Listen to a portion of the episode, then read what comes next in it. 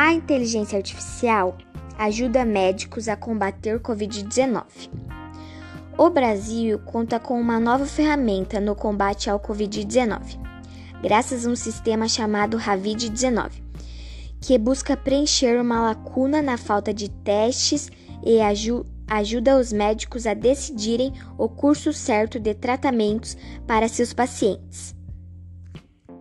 O sistema desenvolvido pela Siemens e Huawei analisa radiografias de tórax e tomografias computarizadas para encontrar pontos nos pulmões de pacientes que possam ser marcadores de infecção com o novo coronavírus.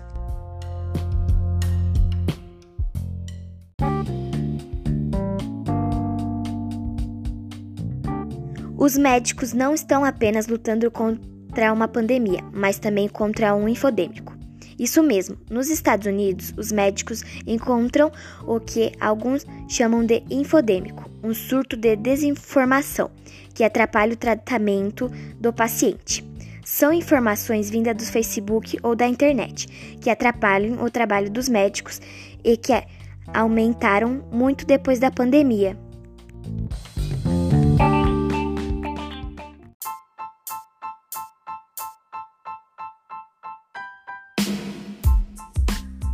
Histórias em quadrinhos no Brasil. A primeira história em quadrinhos no Brasil foi chamado Tico Tico, publicado em 1905, mas só em 1960 passou a ter uma história em quadrinhos totalmente colorida, chamada Turma do Pererê, de Ziraldo, e inspirada na cultura nacional. Nesse mesmo ano surgiu o HQ mais famoso do Brasil, Turma da Mônica. Histórias em quadrinhos no mundo. Os quadrinhos se tornaram um dos principais tipos de textos lidos nos séculos 20 e 21, com adaptações para o cinema. Os quadrinhos são narrativas gráficas, ou seja, histórias narradas composto por imagem e texto.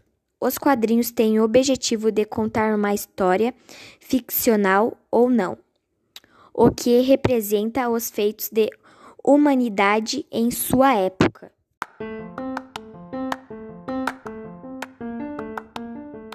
Charge.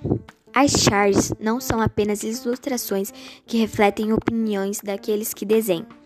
São tipos de afirmações que podem ser objetos de uma análise linguística rica.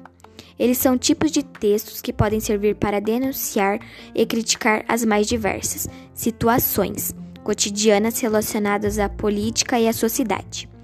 As tirinhas é um gênero textual com uma sequência de quadrinhos que geralmente critica os valores sociais.